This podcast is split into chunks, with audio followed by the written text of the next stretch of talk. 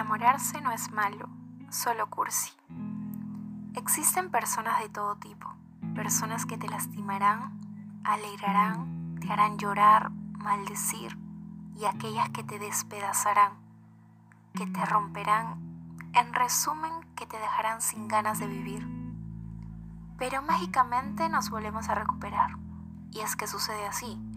El ser humano no se caracteriza por ser una especie que deteste el afecto ya que cada vez que alguien dice, no me vuelvo a enamorar, esto ya no es para mí, con el corazón roto, las esperanzas desvanecidas y su vida a punto de venirse abajo, aparece alguien, conoce a alguien distinto, diferente, tal vez demasiado a la izquierda de lo que buscaba o muy a la derecha de lo que exactamente quiere, con el objetivo de sanarte o por el momento hacerte olvidar pues como por arte de magia uno va sintiéndose menos roto. Porque existen personas de todo tipo. Personas que con una sonrisa te alegran el día. Personas que con un beso desatan mil fantasías. Personas que tal vez te harán correr riesgos. Personas que se quedarán poco tiempo.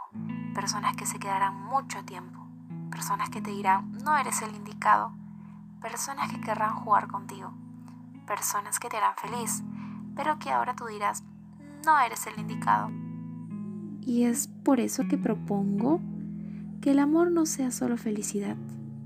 Y quien muestre que su relación es perfecta, le aseguro que solo los ha visto relacionarse por unas fotos. Pero ¿qué sucede con las personas que demoran en recuperarse? ¿Por qué no querer enamorarse?